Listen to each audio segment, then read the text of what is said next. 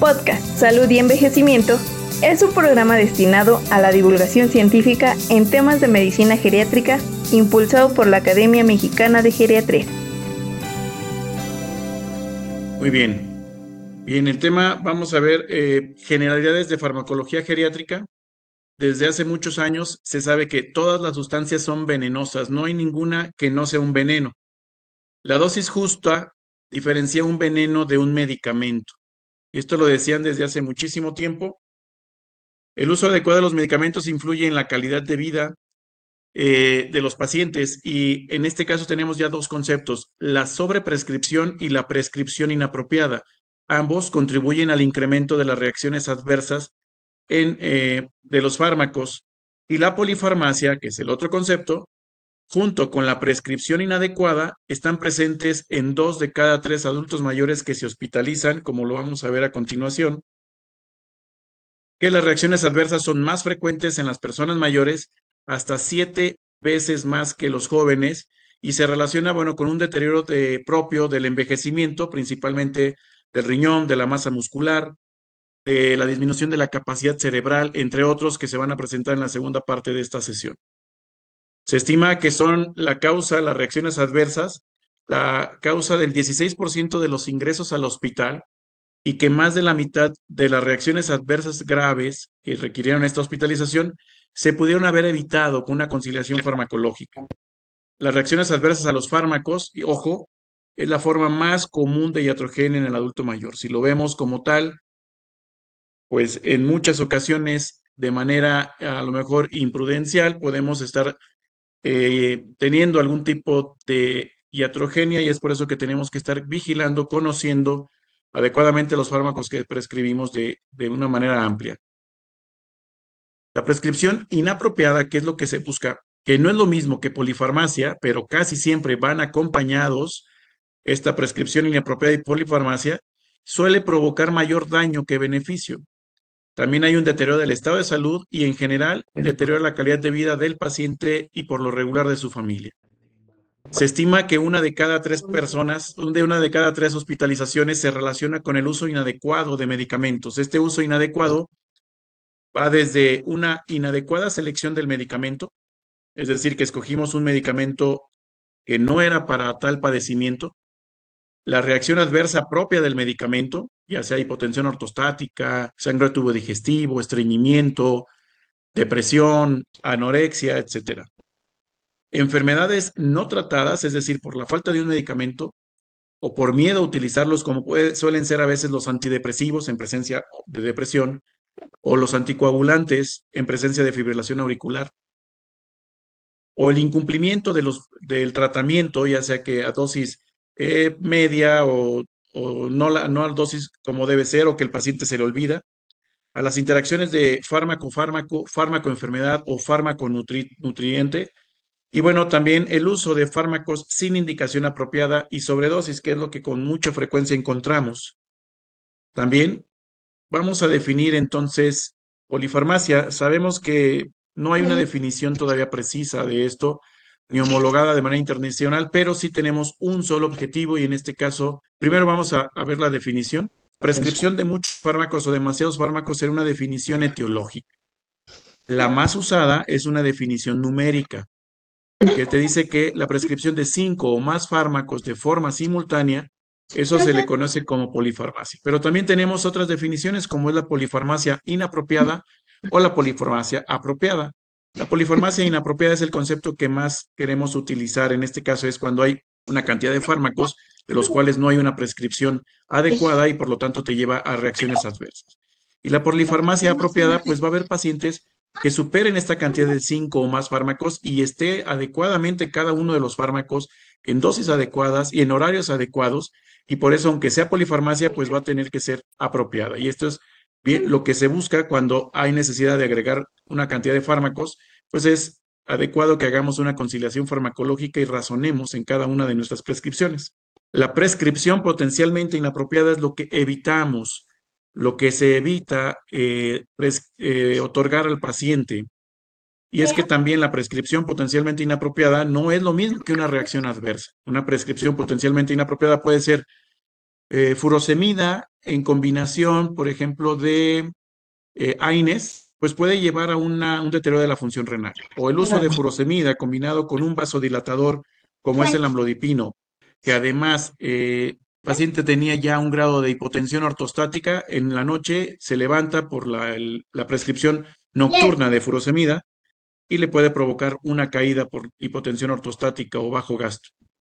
También uso de fármacos, de más fármacos clínicamente indicados o de varios fármacos inapropiados, como puede ser el uso de dos fármacos para tratar la misma condición. Esto lo vemos mucho en, en analgésica, en analgesio, por ejemplo, cuando en ortopedia prescribe ketorolaco diclofenaco, o cuando vemos que de repente en algunas especialidades pues prescriben dos fármacos del mismo grupo, como puede ser en alapril, captopril, o en diabetes, los nuevos fármacos que están utilizando, por ejemplo, la combinación de un DPP4 como citagliptina y además le agregas un GLP1 que utilizan como la liraglutide que utilizan la misma vía metabólica, pues no hay ningún beneficio, al contrario, solamente incrementamos los eventos adversos. El uso de dos fármacos de la misma clase es lo que acabo de comentar y el uso de dos o más fármacos para tratar la misma condición el ejemplo puede ser que, no, tengamos una, una, respuesta adecuada por dosis subóptimas, que, por ejemplo, depresión. El paciente tiene insomnio y en lugar de agregar dosis del medicamento antidepresivo inhibidor de recaptura de serotonina, ya estamos queriendo agregar otro medicamento para dormir, o ketiapina, o pregabalina, o algún sedante, sin subir la dosis del antidepresivo que todavía podemos incrementar. También, polifarmacia puede ser el uso de un solo medicamento pero para corregir el efecto adverso de otro medicamento. En geriatría lo conocemos como cascada de la prescripción y es más frecuente de lo que se pueden imaginar. El ejemplo clásico, el paciente que llega con insomnio, que le quieren dar un medicamento para dormir, le dan benzodiazepinas, clonazepam. Este provoca un efecto secundario que es la, la confusión, pudiera ser delirium, y después lo interpretan como que tiene psicosis y le dan un medicamento como el aloperidol. Si bien las definiciones numéricas de polifarmacia son las más comunes, estas no toman en cuenta las comorbilidades específicas presentes, como puede ser una red de apoyo frágil, alteraciones visuales, deterioro cognitivo, muchas otras. El objetivo entonces sería, o la meta es identificar la polifarmacia para entonces, ojo, identificar polifarmacia tal vez con, de manera numérica, que es lo más sencillo y lo más fácil de explicar a los compañeros de otras especialidades, pero al identificar polifarmacia, inmediato piensas que debemos de mejorar esa polifarmacia, ya sea reduciendo los medicamentos, reduciendo dosis y buscando una prescripción apropiada a través del razonamiento clínico y debe de incluir pues la multimorbilidad para este para qué, medicamentos son para las diferentes enfermedades, buscar también condiciones que pueden utilizar un medicamento con doble beneficio, eh, analizar muy bien la farmacocinética y la farmacodinamia, es decir, los efectos que hace el fármaco cada vez que eh, avanza en sus condiciones propias y qué es, qué es lo que el cuerpo le hace el fármaco para su metabolismo, para su excreción, para su distribución. Aquí incluyen en conocer las interacciones, conocer los padecimientos que se tiene este, de este paciente que puede interactuar. El ejemplo, una enfermedad renal crónica, pues debemos de reducir dosis de muchos fármacos con excreción renal. La presencia de sarcopenia o masa muscular baja, tenemos que reducir mucho la las dosis de los fármacos liposolubles o psicotrópicos, ya que pueden generar una mayor efectos adversos. Eh, también, por ejemplo, si el paciente tiene incontinencia urinaria, pues cuidar que no demos mayor diuréticos, entre otros. Esto es importante y lo vamos a ver en la segunda parte de la sesión. Las condiciones sociofamiliares, importantes si el paciente vive solo, si tiene una buena red, si alcanza a ver, si económicamente es susceptible de comprar medicamentos, si es capaz, es decir, las condiciones cognitivas tanto del paciente como de la familia, muchas veces es importante, a veces son cuidadores envejecidos que también necesitamos este, tener muy al pendiente. La presencia de fragilidad y sarcopenia, que son de nuestros principales factores de riesgo para presentar caídas, eventos adversos, desnutrición, eh, interacciones fármaco, fármaco, fármaco, enfermedad y otros. Todas estos debemos de tomar en cuenta para tomar la mejor decisión. Y entonces, dando de entrada a esto, ¿cómo podemos hacer o podemos ver si el paciente tiene riesgo de reacción adversa? Me gustaría que cada vez que tuvieran un paciente con polifarmacia, háganse estas preguntas. O pregúntense, ¿cuántos de tus pacientes adultos mayores tienen más de seis condiciones crónicas, es decir, tiene multimorbilidad? ¿Cuántos de estos pacientes tienen seis, me toman seis medicamentos o más de seis medicamentos, polifarmacia? ¿Cuántos tienen múltiples prescriptores, es decir, más de dos, tres o cuatro especialistas que estén prescribiendo medicamentos? ¿Y cuántos de estos pacientes adultos mayores usan medicamentos con múltiples dosis? Hay que tomar en cuenta también, además de estas cuatro preguntas, multimorbilidad, polifarmacia, múltiples prescriptores o múltiples dosis de cada ocho horas, cada seis horas o hasta cada doce horas, ¿cuántos de estos usan estos grupos de fármacos como son los psicotrópicos, los cardiovasculares, los diuréticos, AINES. Bien, entonces, ¿cuáles son los cambios del envejecimiento importantes en la farmacología que se deben de tomar en cuenta? Lo primero y más importante es que con la disminución del agua corporal total y la masa magra, es decir, el, adulto mayor cuando, eh, cuando nacemos tenemos el 80% de nuestro cuerpo es agua corporal total. Cuando somos adultos y somos hombres, tenemos un poco más de agua corporal total que las mujeres, pero también estamos alrededor de entre un 60 y un 70% de agua corporal total. Pero conforme avanza el envejecimiento y entre más años de vida y generamos mayor cantidad de grasa y menos cantidad de masa muscular, que es la principal fuente de, de, agua, y esto nos provoca que las interacciones farmacológicas sean mayores. Aquí el ejemplo que solemos utilizar es que, por ejemplo, cuando ustedes se sirven una taza de café, primero ponen su agua, y si tienen dos tazas de la misma cantidad o dos vasos de la misma cantidad de agua, uno lo van a bajar, le van a quitar el 20%, es decir, lo van a dejar a la mitad y el otro lo van a dejar con un 70%. La misma cantidad de café lo van a poner en el vaso que está con el 70% de agua y con el 50%. ¿Cuál creen que va a estar más negro? Evidentemente, el que tiene menos cantidad de agua, el del 50%, es decir, hay mayor concentración del café o mayor concentración del agua. También, si estos los logran, los prueban, ¿cuál creen que esté o tenga mayor sabor? El que tiene menos agua, está más concentrado y por lo tanto el sabor o el efecto es mayor. Entonces los efectos secundarios también suelen ser mayores. Es, y también, cuando ustedes los ven contra la luz, ¿cuál ven más oscuro? ¿El de 50% o el de 70%? Ven más oscuro del 50% y esto habla también de que, bueno, está más concentrado y por lo tanto el efecto suele ser mayor y los efectos pueden ser más. Entonces, el agua corporal total es importante y va de la mano de la masa magra. Entonces, a mayor sarcopenia o mayor pérdida de masa muscular que tiene nuestro paciente, mayor riesgo de eventos adversos porque los fármacos hidrofílicos van a tener mayor penetración y mayor efecto adverso. Al contrario, si tenemos mayor masa grasa y por lo tanto muchas veces va combinada con la sarcopenia o la obesidad sarcopénica, los fármacos lipofílicos, aquellos que atraviesan barrera hematoencefálica, como son todos los psicotrópicos, como metoprolol, como algunos antibióticos que son necesarios que atraviesen barrera hematoencefálica, también van a tener mayores efectos y mayor concentración del fármaco. Otro de los efectos que pasan con el envejecimiento es esto del incremento de la grasa corporal a expensas de una pérdida de la masa magra. Y esto hace que la concentración sérica del fármaco liposoluble o lipofílico va a estar incrementada. Tiene mucha relevancia esto con los psicotrópicos, ya que es, es por eso que luego eh, nuestros compañeros psiquiatras quieren dar la misma dosis de fármacos que una persona joven a los que están acostumbrados a darle fármacos y cuando se habla de un adulto mayor, la misma dosis, una tableta, el efecto es el doble. Es decir, un, por ejemplo, una benzodiazepina, la sedación es mayor, la confusión es mayor, la inestabilidad en la marcha es mayor, o igual con algún psicotrópico.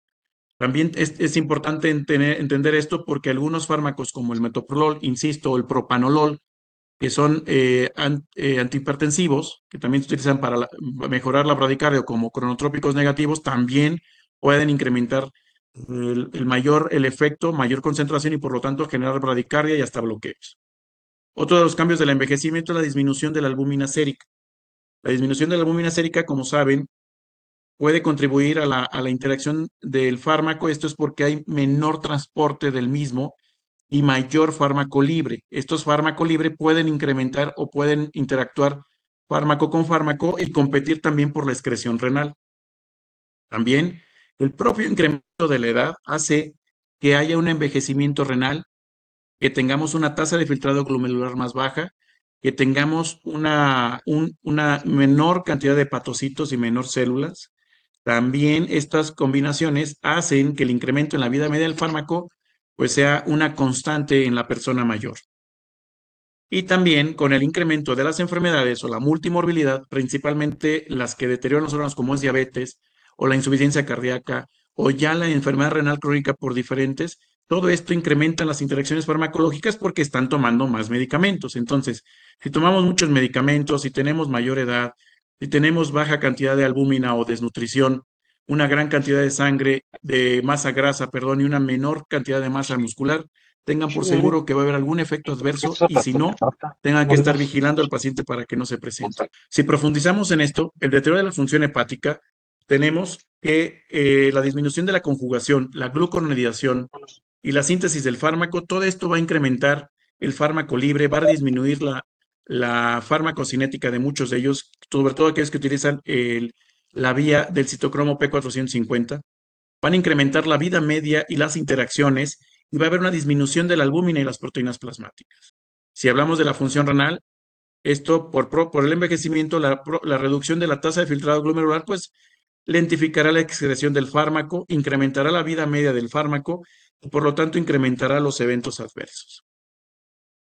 El envejecimiento del sistema cardiovascular también, en este caso sobre todo cuando utilizamos fármacos cardiovasculares, diuréticos o vasodilatadores que son muy frecuentes en, la, en el adulto mayor, utilizarlos, pues la propia rigidez arterial o la aterosclerosis, la rigidez e engrosamiento de las paredes del miocardio, pues van a, vamos a tener esta hipertensión sistólica aislada con una diastólica baja, que eh, muchas veces queremos controlar la diastólica a expensas de bajar también la, la diastólica, generando hipotensión ortostática.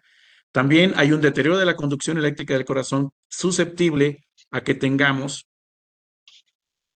eh, eh, un bloqueo cardíaco o bradicardia y la misma bradicardia, pues una hipotensión ortostática, que es la consecuencia.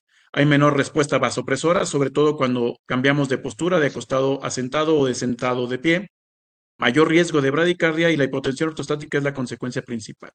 Si hablamos del deterioro del sistema nervioso, bueno, hay una disminución del peso y del volumen cerebral, lo que principalmente afecta es el sistema colinérgico, donde hay una pérdida de las células por lo tanto, todos los fármacos con efecto anticolinérgico vamos a tener un mayor riesgo de eventos adversos.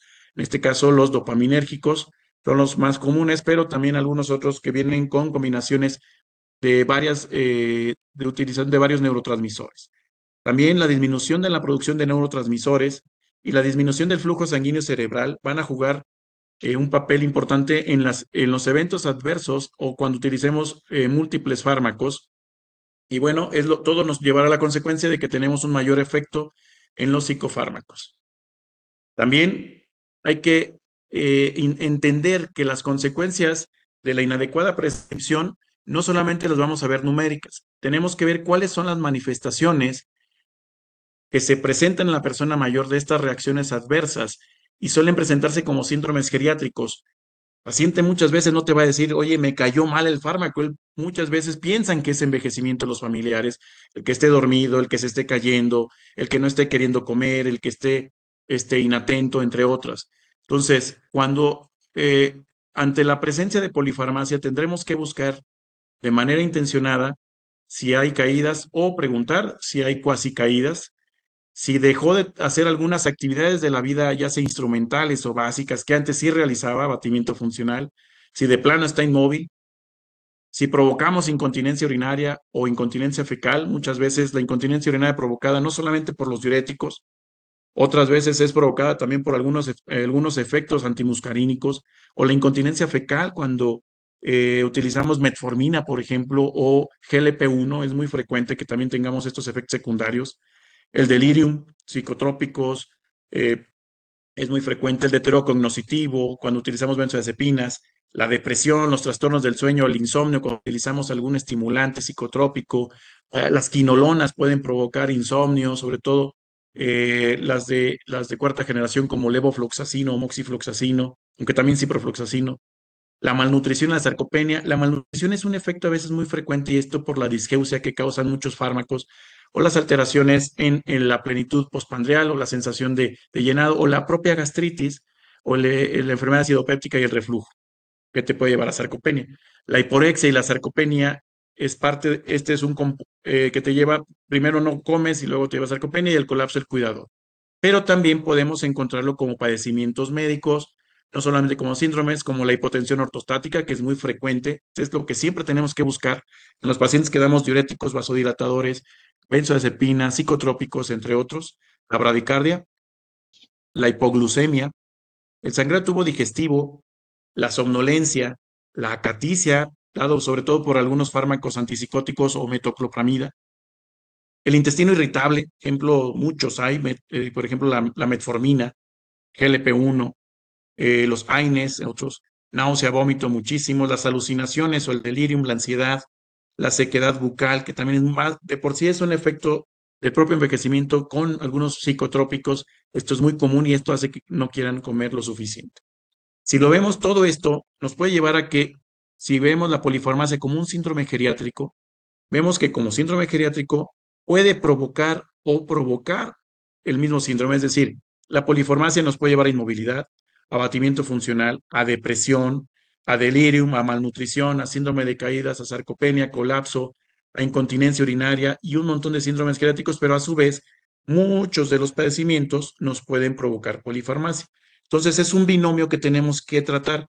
Buscamos polifarmacia, pero solamente estamos viendo la punta del iceberg. Lo que tenemos que empezar a detectar es cuáles son estos fármacos que me están deteriorando, están provocando estos síndromes geriátricos y poco a poco ajustar dosis si es necesario, retirarlos cuando es cambiarlos por opciones más seguras, entre otros. En este sentido, ¿qué es lo que sucede? ¿Cuáles son las características? A manera de, resumen es la disminución de las funciones fisiológicas, la disminución de las alteraciones, eh, perdón, la presencia de alteraciones en la farmacocinética y farmacodinámica por envejecimiento, el potencial real de, de, las indicaciones de los efectos adversos, pero si agregamos que a mayor multimorbilidad, mayor uso de medicamentos o polifarmacia y por lo tanto mayor potencial de interacciones farmacológicas y que lo mismo por las alteraciones del envejecimiento nos lleva al potencial incidencia de efectos adversos. Asociado a cambios del envejecimiento como la disminución, la disminución de la capacidad sensorial e intelectual, la baja adaptación al régimen terapéutico, sobre todo cuando de repente el paciente no tomaba fármacos y, y le estamos ya iniciando cinco o seis fármacos, todo esto puede dar que tengamos o un efecto mayor porque se toma doble dosis o se le olvida tomarlas, es decir, esto dependerá mucho de la persona. Aquí no quería dejar pasar este grupo de fármacos que se prescriben sin evidencia y que no tienen ningún sustento y que lo seguimos dando y que es el pan de cada día en la consulta de geriatría de polifarmacia. Los famosos vasodilatadores u oxigenadores cerebrales que no existe un oxigenador cerebral. Si tú tienes dos pulmones o un pulmón si quieres y una nariz por donde respirar, estás oxigenando el cerebro. Es lo que luego el paciente o los médicos todavía siguen con esa idea. Es que este va a oxigenar tu cerebro. Por favor, hay que evitar ese tipo de medicamentos. Algunos por aquí los puse como la citicolina, la sinaricina, las vitaminas y minerales. Una buena dieta no hay necesidad de estar suplementando ni estar llenando de, de omegas y de tontería que lo único que hace es verse así el paciente ve un montón de pastillas que se toma, lo primero que hace es decir, he de estar muy enfermo porque estoy tomando muchas medicinas, aunque de esas medicinas tal vez este tipo de suplementos y no sirve para nada. Los jarabitos para los cuadros respiratorios, que es a veces pura azúcar, sobre todo el ambroxol, o en ocasiones algunos que generan más eventos adversos por los efectos que tienen, como el dextrometorfano o el benzonatato, en algunas ocasiones en pacientes muy frágiles pueden sedarlos. Estimulantes de la función cerebral, la citicolina, el, el, el, este, el neuro, neuro, CMP forte, etcétera, un montón de medicamentos que tampoco tienen ninguna indicación. Los AINES, simplemente por artrosis degenerativa, pues es un polifarmacia porque no hay inflamación, quitará el dolor, pero tienes otros medicamentos que quitan el dolor sin los efectos adversos de los AINES, como el clofenaco, el siluindaco, entre otros. El uso crónico de benzodiazepinas, cuando lo que tenía el paciente era depresión y le dio una benzodiazepina que no necesitaba y ya lo es difícil después quitárselas. O el uso de pentoxifilina, una insuficiencia venosa de un adulto mayor que ya pues prácticamente lo que le va a servir más, más barato es la compresión por medias, la sinaricina que lo único que a veces provoca es extrapiramidalismo, la citicolina que lo único que genera nada más es somnolencia sin ningún beneficio, los famosos productos milagro, todos estos, ojalá que se los queden, evítenlos y transmitan la información de que por favor no utilicen estos fármacos, no en el adulto mayor con polifarmacia. Menos es mejor. Inicia dosis baja e incrementa lento y piensa en efectos secundarios antes de iniciar un nuevo fármaco. Va de nuevo. Entre menos medicamentos, mejor. Esto es lo máximo. Si vas a iniciar un fármaco, inícialo con una dosis menor, media tabletita, cuartito de tabletas si el paciente es frágil, sobre todo psicotróficos o antihipertensivos. Que tiene 180 de, tensión arterial, tú da la dosis que el paciente le corresponda, no porque des doble dosis, vas a tener un efecto inmediato. La mayoría de las veces al dar dobles dosis porque crees que hay mucho problema, vas a generar más efectos adversos, ya sea por una reducción brusca o porque eh, los efectos adversos no solamente van acompañados del efecto farmacológico, muchas veces son los que predominan. Y piensa en efectos adversos. Me toca muy frecuentemente ver eh, pacientes con diabetes que le están dando metformina y el paciente se queja de intestino irritable, pero antes de preguntarle cómo le cayó la medicina, le están dando ya medicamento butiliosina, omeprazol, eh, ¿qué más se les ocurre? Riopan. Y a veces la polifarmacia es provocada por los propios fármacos y fármacos comunes, o el efecto adverso común del amlodipino, el estreñimiento, o ese edema de piernas, el edema de piernas sobre todo en, en verano o en gente que viaja a la playa y toma amlodipino y que regresa con los pies hinchados, le están dando furosemida, le están dando un montón de dosis, lo que tienen que hacer pues, es ajustar los dosis del medicamento y explicarles que el problema es el efecto vasodilatador periférico que tiene el amlodipino. Entonces, esto, importante, estas tres reglas máximas en la prescripción del medicamentos en adultos mayores. ¿Cuáles son las causas en la, por qué hay tantos errores, eh, ya sea diagnósticos, pero sobre todo en el tratamiento del adulto mayor? La primera y más importante, la falta de evaluación geriátrica. El medicamento, el adulto mayor no se comporta como un adulto joven de lineal, es decir, tengo hipertensión, te doy un tratamiento, te evalúo y ya vas a estar mejor. El adulto mayor muchas veces la hipertensión no es la causa primaria, sino es la consecuencia tal vez de un trastorno de ansiedad. Está, con taquicardia, está preocupado y esto le provoca hipertensión. O el insomnio eh, no es provocado tal vez eh, por algún insomnio primario, muchas veces un fármaco que le estás dando o otras veces es depresión que se está manifestando con ansiedad. En este caso, y para rematar el por qué debemos hacer una evaluación geriátrica integral, es que las presentaciones atípicas o las manifestaciones como síndromes geriátricos es lo típico en geriatría. Entonces, si encontramos un síndrome geriátrico, no se queden con que, ah, qué bueno, tienes incontinencia urinaria. Busquemos cuál es la causa de la incontinencia urinaria, busquemos si son los fármacos, busquemos si es algún proceso de infección, si es algún proceso ya de, estática pélvica, entre otros. Es decir, hay una gran variedad en cada síndrome geriátrico que lo único que nos hace ampliar nuestro diagnóstico diferencial. Otro problema, otro punto importante es la falta de comunicación con el adulto mayor y esto que siempre evitamos por arco reflejo. Me duele, te doy a Inés. Tengo dolor de cabeza, te doy tu aspirina o paracetamol. Eh, no puedo dormir, te doy tu benzodiazepina. Tengo presión alta, el primer antihipertensivo que se me ocurra, los sartán, teniendo otras opciones. Es decir, la prescripción por arco reflejo es tratar el síntoma y no tratar la causa. Evitemos esto, preguntemos un poco más para tener un mejor contexto. Desconocer los cambios fisiológicos por el envejecimiento, como es eh, lo que ya comentamos, el incremento en la vida media, el incremento en las interacciones, el incremento en los eventos adversos. También que no conozcamos ni los efectos, ni la dosis, ni las interacciones de los fármacos que prescribimos. Tal vez sepa utilizar un solo antihipertensivo, pero ese antihipertensivo debo de conocerlo bien. Debo de saber cuáles son sus eventos adversos, cómo funciona, qué es lo más frecuente. Eviten atribuir síntomas inespecíficos a enfermedades nuevas y piensen que muchas veces suelen ser efectos adversos. Y sobre todo la temporalidad ayuda mucho. ¿Cuándo inició el problema? Pues cuando vine con usted después de la otra vez que dio este medicamento, lo más seguro es que tuvo que ver la prescripción que le diste. Atribuir un efecto secundario como una herramienta, perdón, un efecto secundario como una enfermedad y prescribir otro fármaco en lugar de retirarlo, esta es la cascada de la prescripción que debemos evitar. Entonces, necesario tener eh, esta información. Para eso estamos desarrollando la estrategia de capacitación de prescripción razonada en la persona mayor, cual los geriatras que trabajan en el IMSS, esto ya lo platicamos, va a haber una capacitación constante durante los siguientes cinco años al primer nivel de atención para que pues eh, comprendamos al adulto mayor, entendamos cómo son sus presentaciones atípicas, que para nosotros pues, se vuelven típicas, y buscaremos pues mejorar la reducción de eventos adversos, las hospitalizaciones por eventos adversos, mejorar su funcionalidad, disminuir las caídas, las fracturas, otros síndromes geriátricos, optimizar recursos y tiempos. Este es el grupo de geriatras que trabajamos esta estrategia. Y bueno, recuerden que el que oye, olvida, el que, cono el que ve, conoce, pero el que hace, entiende. Este hablamos como el estudiante de medicina, el residente y el médico de base. Entonces, eh, pues tengamos que hacer todo esto, el oír, ver y hacer. Muchas gracias. Eh, viene la siguiente parte de presentación, el doctor Jesús Rivera. Adelante, doctor Jesús Rivera.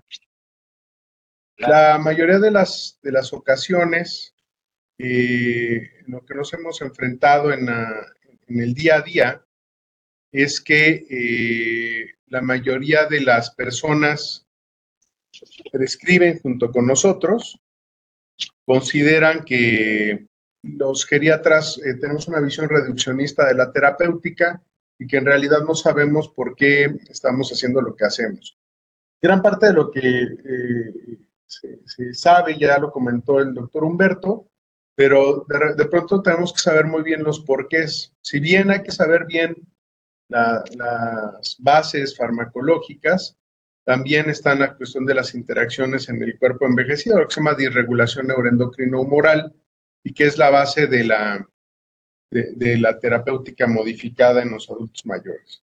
Entonces, vamos a entrar. Los adultos mayores de 60 años consumen el, del 25 al 35% de los fármacos prescritos.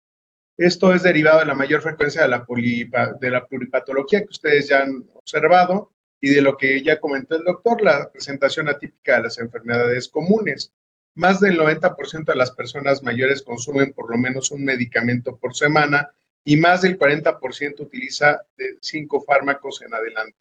12% utiliza más de 10 medicamentos y esto no es algo que en realidad pues sea malo o bueno. Si bien el incremento del número de, fármacos incrementa el riesgo de, de interacciones farmacológicas, la prescripción razonada, que es entender cuáles pueden ser estas interacciones y cuáles son las modificaciones del envejecimiento, reducen de manera muy importante la presencia de estas. Los medicamentos más utilizados en las personas mayores, antihipertensivos, analgésicos, antiinflamatorios, las vitaminas que les encantan, los laxantes, las benzodiazepinas y los, protectores gástricos. Los factores que precipitan la polifarmacia, mayor prevalencia de enfermedades crónico-degenerativas, venta de medicamentos sin prescripción, que es una de las características en nuestro país prácticamente puedes conseguir cualquier cosa sin receta y el desconocimiento de la farmacología en la persona mayor, el ajeísmo diagnóstico terapéutico, que es algo que comentaba justo el doctor Humberto, pero eh, el término aquí sería este. Eh, damos los medicamentos muchas veces para callar el síntoma que nos molesta, que nos refiere el adulto mayor. No es en realidad que, eh, siquiera hagamos una investigación. En las encuestas que nosotros tenemos, la mayoría de las prescripciones que se dan en las personas mayores son porque se lo di porque me lo pidió, se lo di porque persistentemente me refiere ese síntoma, pero no hay semiología. Y eso es una de las características que eh, tienen la prescripción eh, en, función de la sintomatología en los adultos mayores, no de, la, no de la terapéutica, porque la terapéutica tiene como objetivo un abordaje fisiopatológico. El tratamiento de la sintomatología, pues eso es otro. La presentación eh, atípica de las enfermedades, que ya lo habían comentado. Eh, un verdadero, el verdadero arte de la geriatría es entender al adulto mayor en todos sus aspectos. Eh, realmente el final de la valoración geriátrica integral es el veredicto que tenemos que darnos, no es el puntaje de las escalas, sino el veredicto que tenemos en cuestión de la funcionalidad, del potencial de rehabilitación, del estado social, cómo va a cumplir con esta terapéutica que nosotros le vamos a proponer. Hay que evaluar toda la situación ya que no hay un solo diagnóstico ni un solo tratamiento por esta misma situación. Y recordar que la terapéutica es un arte, es el, ars médica. Eh, al final hay muchas maneras de romper una nuez y de ahí radica la expertise de cada uno de nosotros. ¿Cuál es el problema? Eh, la dificultad diagnóstica, ¿no? Se presenta la semiología modificada o eh, alteraciones bioquímicas acorde a, la edad que pueden interpretarse como enfermedad. Esto es súper frecuente, por ejemplo, en la glucosa. Ya hemos tenido algunas charlas en donde ustedes han estado, donde se ha tenido este contrapunto contra los endocrinólogos por eh, la, situación del incremento de la glucosa por la edad que seguimos diagnosticando como diabetes y entonces pues, iniciamos el tratamiento. Ya les platicó el doctor lo que pasa con la metformina, con los GLP-1, con etcétera. Todo medicamento potencialmente va a tener efectos adversos porque los medicamentos no tienen los efectos adversos en sí, que eso es un concepto que cuesta mucho trabajo entender. El medicamento no, no causa el efecto adverso. El efecto adverso radica en la persona en la sensibilidad, en la idiosincrasia. Y eso solo lo podemos eh, eh, demostrar o vivir si nos acercamos a la dosis que puede desencadenarlo, a la interacción que puede facilitarlo o al paciente que es el inadecuado. Y por eso se vuelve un arte, por eso no hay una guía terapéutica infalible. Puede estar enmascarado o efectivamente no estar presente. La presentación de las enfermedades, eh, que ya eh, un poco el doctor, los cambios de la fisiología y de la anatomía y de la disregulación neuroendocrina que va a generar a la postre pues estas modificaciones de eh, la presentación de la enfermedad. Se calcula que en países desarrollados el 90% de los mayores de 65 años consumen algún tipo de medicamento, el 70% de estos toman más de dos medicamentos, recetados por algún médico y una tercera parte son automedicados. La polifarmacia, ya lo conocen ustedes, es la ingesta de fármacos en gran número por una misma persona y que debe de tener, que tiene diferentes repercusiones clínicas. Se considera polifarmacia la toma de, de más de tres medicamentos. ¿Cuál es el problema aquí o, o, cuál es la confrontación a nivel nacional, internacional con los geriatras? Que bueno, pues nosotros tenemos esta visión de reducir los fármacos y eh, el argumento de la, de la pluripatología, pues es cómo vas a controlar eh, diabetes, hipertensión, osteoartritis, depresión, alteraciones del, del sueño, deterioro cognitivo, con tres medicamentos. Es imposible. Por eso, al final, por ejemplo, nuestra escuela es eh, un poco más agresiva y intentamos obligarnos a conocer todas las posibles interacciones farmacológicas para poder hacer frente a pacientes de, alta complejidad. No podemos hacer frente eh, a pacientes de alta complejidad medrosos. Tenemos que eh, ser proactivos y, tratar de profundizar de manera muy importante en el conocimiento de la pluripatología. Dentro de las estadísticas, ¿no? los fármacos más recetados en las personas mayores, en primer lugar, AINES, diuréticos, laxantes, antiácidos, antibióticos. Los fármacos más automedicados, los AINES, los laxantes, los sedantes, los antiácidos y las vitaminas. La respuesta terapéutica. Hay que considerar que la respuesta terapéutica en los medicamentos pueden variar de una persona a otra y de un objetivo a otro. Un mismo medicamento puede tener un espectro de eh, llamadas respuestas terapéuticas de acuerdo a lo que estamos eh, buscando. Puede ser desde la analgesia hasta la sedación, puede ser de la analgesia a la ansiolisis, ¿no? Depende qué tipo de molécula y qué estructura eh, cerebral tiene el paciente y eh, el contexto biológico y clínico en el que se está desarrollando. La diferencia entre los pacientes mayores en relación a los jóvenes pues es muy evidente. Entonces, e, esta es la compleja relación que estamos trabajando, farmacocinética, farmacodinamia, variabilidad farmacológica, que esta es la que se incrementa en realidad con las modificaciones del envejecimiento. La, la farmacocinética y la farmacodinámica realmente son las mismas. Lo que pasa es que lo ponemos en un continente que no es en el que se desarrolló todo, todo el concepto de la farmacología de, ese medicamento. Y esa es otra de las trampas de concepto que hay en la geriatría. No, eh, lo podríamos decir como en esta frase del enamoramiento, no eres tú, soy yo, ¿no? No es realmente el fármaco, ese es el contexto biológico del envejecimiento el que lo modifica. Los cambios relacionados al envejecimiento eh, más importantes que van a impactar en esto, pues es la ya lo habían comentado un poco, la pérdida de la masa magra, la disminución del agua corporal total el incremento relativo de, eh, el decremento relativo de la masa magra con respecto a la masa grasa, la disminución en la producción de albúmina, el deterioro de los sistemas hepático y renal y la modificación de la respuesta en neuroendocrina, que este es el más importante en la mayoría de los medicamentos, como lo vamos a platicar. Entonces, eh, eh, es algo que tenemos que ir desarrollando. Eh, recordar la regla de los unos, que es la, disminución de esta reserva morfofuncional de un 1% por año a partir de los 40 años, que es un fenómeno que es parte del, envejecimiento per se. Entonces, es algo que tenemos que, recordar siempre, debe ser armónico, ¿sí? idealmente, ese es el envejecimiento exitoso, cuando nosotros disminuimos esta reserva en, esta, esta proporción y es en todos los órganos. Ahí es donde va a venir algunas de las otras trampas de las cuales vamos a platicar. Eh, esto es el, contexto en el que se maneja el geriatra. El primer eh, grupo de esferas pues es el joven o el niño que vive en equilibrio neuroendocrino humoral, con el equilibrio de todos los órganos y los sistemas, eh, con una gran barrera homeostática, una frontera homeostática muy importante y una funcionalidad fuera de, insuficiencia. Estas líneas punteadas es lo que nos habla de insuficiencia.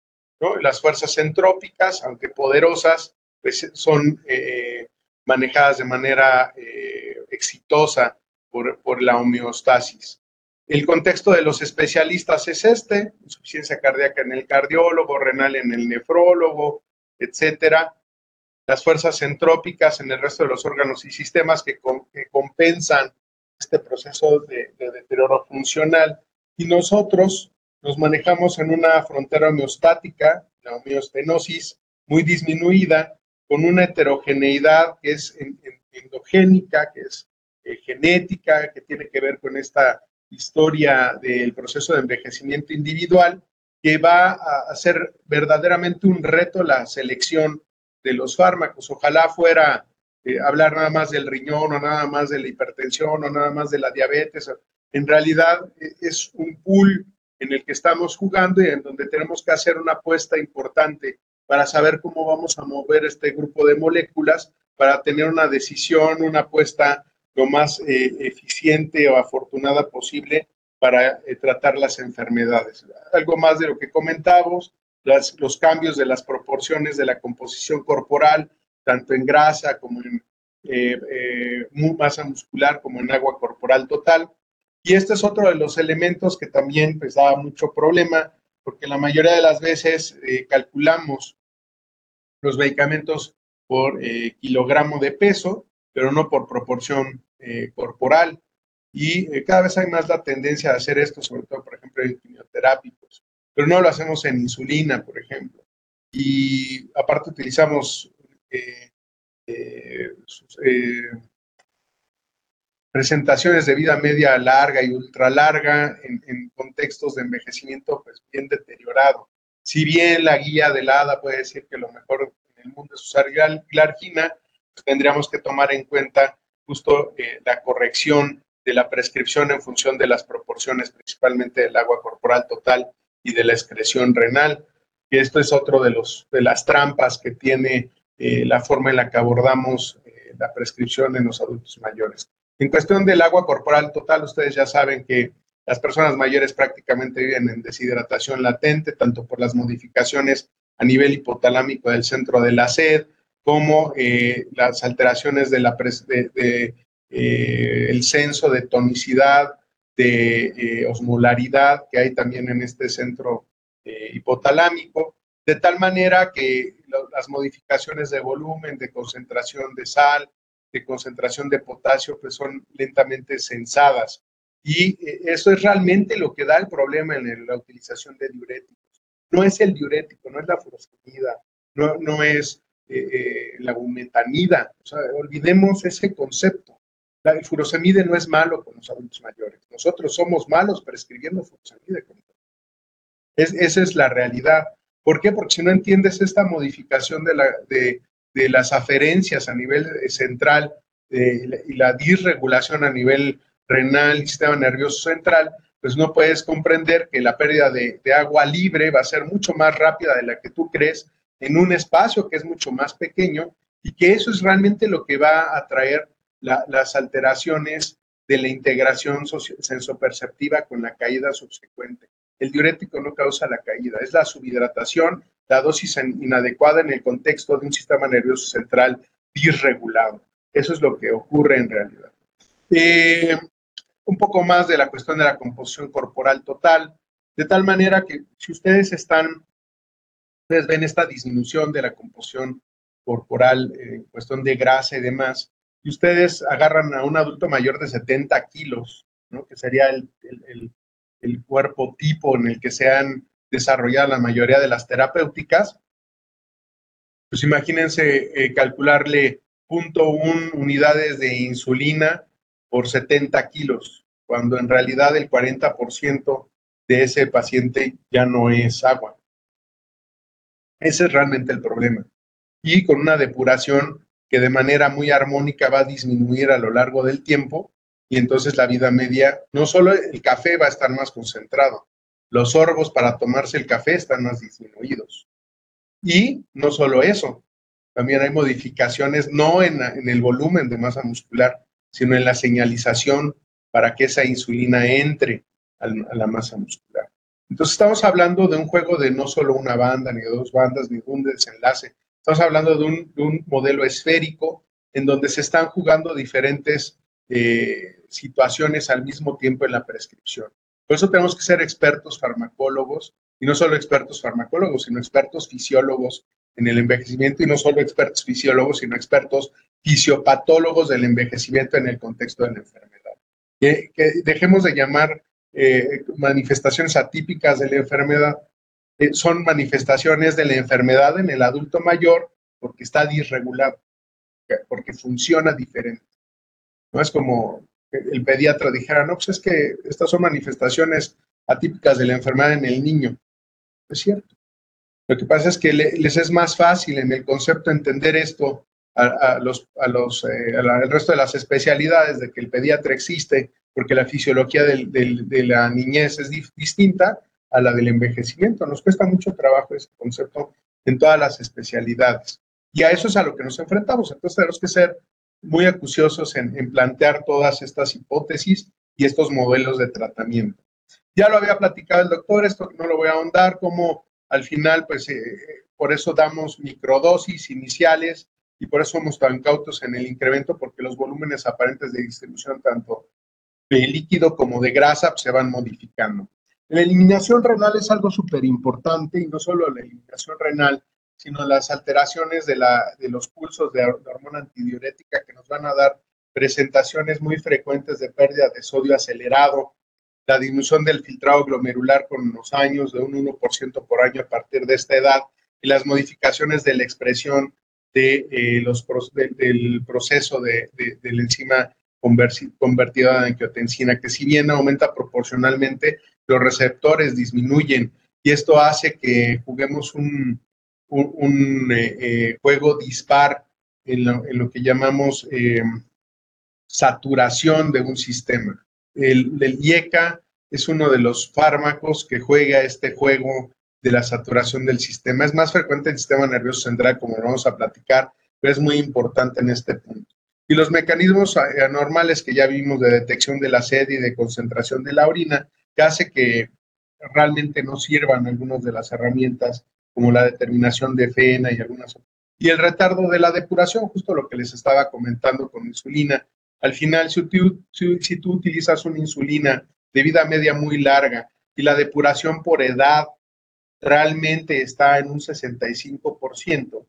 Ese, esa dosis, si tú la calculaste a kilogramos totales por eh, unidades, estás hablando que tienes un superávit de entre un 30 y un 60% de insulina, de acuerdo al grado de, sarcopenia que tenga el paciente y disminución de la función renal. Y aquí podrán decirme, no, pues es que yo le hice Cochrane Gold, yo le hice depuración de creatinina, ninguna de esas herramientas hoy por hoy sabemos que son efectivas en el paciente y menos en el paciente agudo. Y el otro, la otra situación, bueno, pues sí, podremos pedir eh, depuración de cistatina C, solo para, para, para contestar lo que ya sabemos, un paciente de 80 años al menos tiene un 40% de la función renal, con una media poblacional del 90%, o sea, estamos en el 50% de la depuración. De inicio tendríamos todos que eh, tener esa idea para, para el inicio de la prescripción. Desgraciadamente no es así. Realmente si somos autocríticos, muchas de las prescripciones siguen siendo permeadas por guías y por eh, recomendaciones de gente que no es geriatra. Por el otro lado, pues está la cuestión de la oferta del receptor principal de insulina, que es GLUT, que no solo va a disminuir por la, cantidad de masa muscular que no está presente, sino también disminuye su oferta por kilogramo de peso, de tal manera que este sistema también es saturable. La entrada de insulina a la masa muscular va a ser mucho más rápido porque hay poco GLUT que utilizar y eso es lo que explica también uno de los mecanismos de resistencia a la glucosa. Por eso es tan importante metformina y por eso no podemos prescribir con miedo, porque está bien, habrá un grupo de pacientes que pueden tener dispepsia, pueden tener distensión abdominal por esta situación, pero un gran porcentaje de los pacientes se va a ver beneficiado porque metformina incrementa la expresión de GLUT.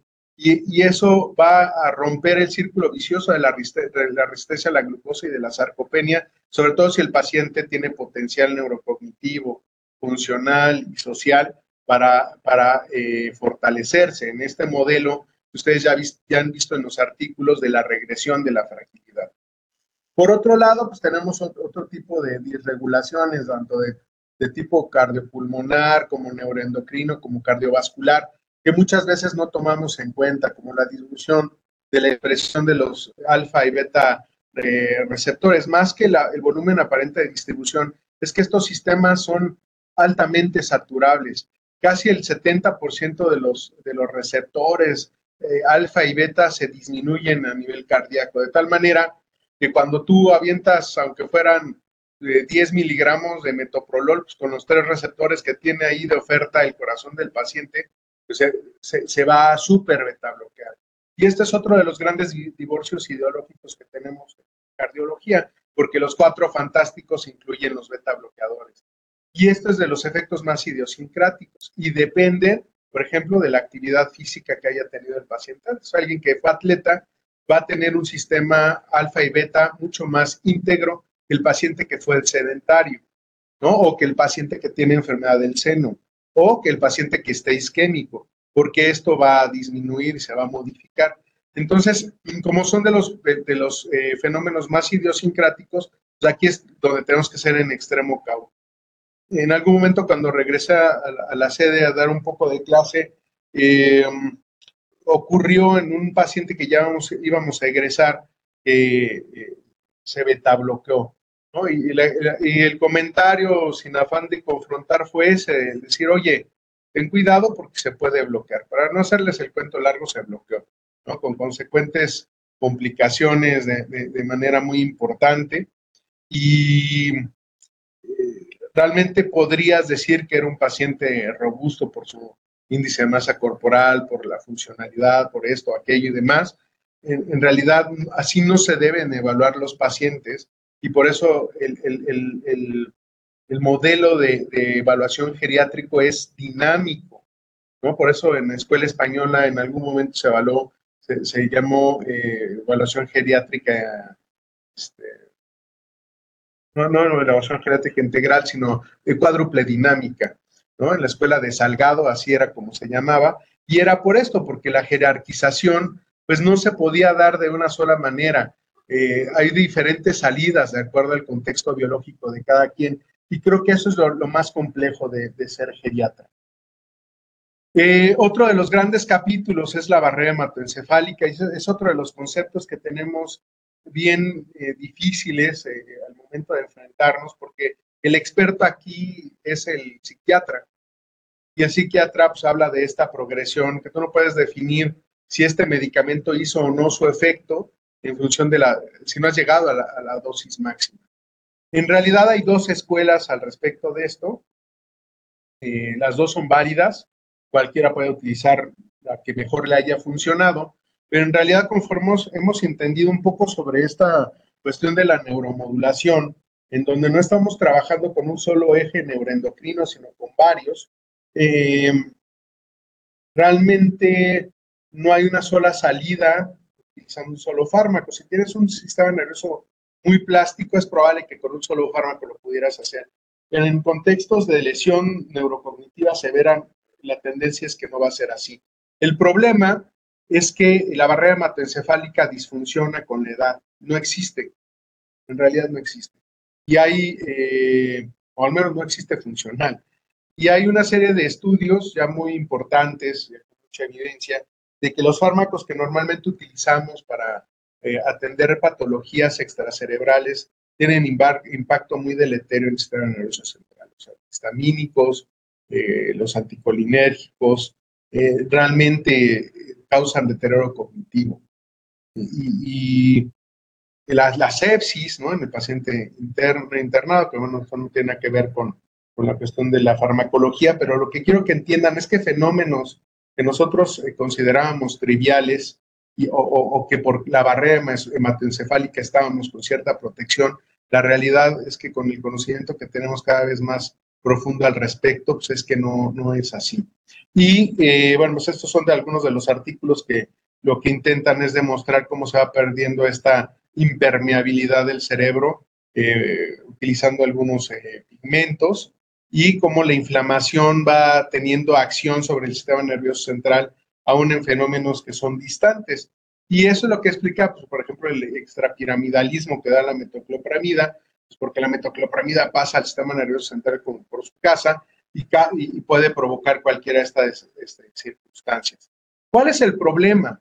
Quiero que entiendan ahí el divorcio. Esto no es una cuestión de idea mía, sino de toda una línea de investigación que habla al respecto. Nosotros, eh, de, manera habitual, eh, titulamos los, los neurofármacos en función de la concentración plasmática media eh, y de ahí la respuesta terapéutica promedio que estamos buscando. Cuando en realidad la concentración pues no, es, no debería ser plasmática media, debe ser cerebral media porque el sistema que estamos saturando o en el que buscamos interactuar es el sistema nervioso central. Claro que no vamos a estar haciendo funciones lumbares ni haciendo eh, extracciones de líquido cefalorraquídeo transcraneal para saber esta situación, pero uno de los elementos más importantes pues, es la empatía, el, poder reconocer que el fármaco está teniendo acción terapéutica adecuada en el paciente. Y otro de los grandes conceptos es que este sistema eh, neuroendocrino pues es saturable, no, no es dosis dependiente, es paciente dependiente. Y hay, muchas, muchos modelos por, eh, por, los cuales ustedes pueden hacer una aproximación de qué terapéutica es la más indicada. Y entonces no es el problema del fármaco. Una vez más, radica en la idiosincrasia del paciente y en la acuciosidad diagnóstica y empática de quien prescribe. Y eh, pues ese es uno de los grandes problemas, porque este sistema pues, es saturable, es modificado por el estado de hidratación, es altamente modificable por el estado de nutrición. Pues también es otro de los elementos que debemos de tomar en cuenta que se desprenden evidentemente de la evaluación geriátrica integral, pero que nunca nadie nos dice, oye, este, realmente tu estado nutricional va a impactar en tu, en tu respuesta terapéutica neurofarmacológica, depresión o dolor, ¿no? O sea, ¿por qué alguien hace dolor total? Porque está muy mal, eh, tiene cáncer. ¿No es cierto? Son modelos de depresión de neurotransmisión. Y aquí en este yin-yang de estimulación y eh, neuromodulación a la baja en GABA, en sustancia P, pues esto incrementa la percepción dolorosa de manera sistémica, persistente y eh, muy difícil de manejar. De tal manera que, bueno, pues lo que nosotros vemos con estas modificaciones pues son los resultados y eso es lo que nos vamos pasando de, de generación en generación, ¿no? Mayor sensibilidad de los fármacos depresores, eh, esto es por la disregulación estimuladora, eh, moduladora a la baja, ¿no? Producen mayor deterioro neurocognitivo y delirio, cuestión cardiovascular se modifica la sensibilidad y la afinidad a los receptores beta, beta adrenérgicos por esta disminución de la expresión y la saturabilidad del sistema, y bueno, pues eh, algunos cambios también de los agonistas alfa a nivel de, del pulmón que disminuye también la eficiencia broncodilatadora. Y de ahí, pues los efectos adversos que ya comentó el doctor Humberto de manera amplia, que no voy a, redondar. Eh, esto es algo que tenemos que eh, estudiar muy bien y a profundidad, porque si bien ya entendimos que los efectos están incrementados por estas modificaciones neurofisiológicas, pues también si nosotros le echamos eh, leña al fuego, pues se van a incrementar. Interpretación errónea de lo que ya ha platicado el doctor Humberto, en fin, empeoramiento de la enfermedad, pobre adherencia terapéutica, en fin, que nos van a alterar la farmacocinética, la farmacodinamia y va a haber la interacción severa y adversa con los fármacos. De tal manera que pues, las únicas eh, eh, herramientas que tenemos, pues es lo que ya platiqué en, estos minutos, esa es realmente nuestra herramienta. No hay, no hay otra eficiente eh, a profundidad. Y la otra, la rápida, la que podemos ir practicando en lo que nuestra experiencia en el manejo de todo este sistema disregulado nos alcanza, eh, pues utilizar los criterios de BIRS para eh, determinar qué fármacos pues, de, plano eh, tendríamos vedados de la prescripción farmacológica geriátrica y los de start-stop para, de acuerdo al reconocimiento de estos patrones de presentación de efectos adversos, pues se termine la prescripción o se incremente. Y una cuestión muy importante, el ejercicio.